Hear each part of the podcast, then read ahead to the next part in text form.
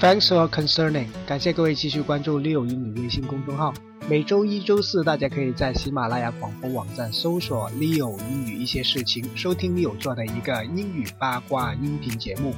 今天我们学习的口语句子是：Could you do me a favor？Could you do me a favor？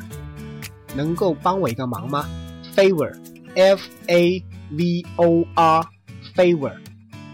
Can you help me out? Can you help me out? Could you give me a hand? Could you give me your hand? 都是有类似的意思。